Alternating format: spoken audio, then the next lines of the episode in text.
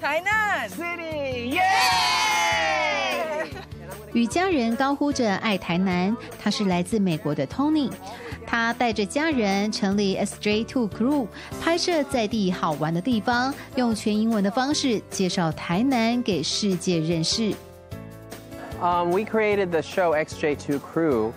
The experiences are shared by children, my children. I want, I want their views um, that can target families. What they can do in Taiwan that's fun for children. And it has some culture and history to it. So I wanted to share that. 四十七岁的 Tony，父亲是驻台美军，母亲是乌来泰雅族。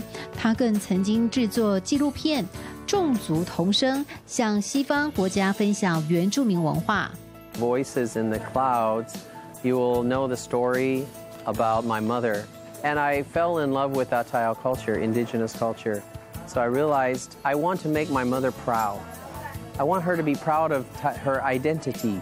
Knew I wanted to make a movie to share Taiwan with Americans. Tony 除了制作影片分享台湾外，他每个礼拜四也会在港东国小用美式教学教小朋友英文。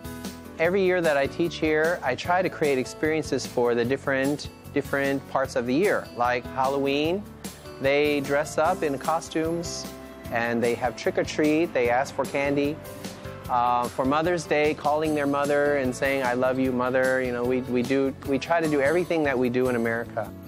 Tony 的人生跨过大西洋，又回到最初的地方台湾，更用爱心浇灌这块土地，成为他给妈妈最好的纪念。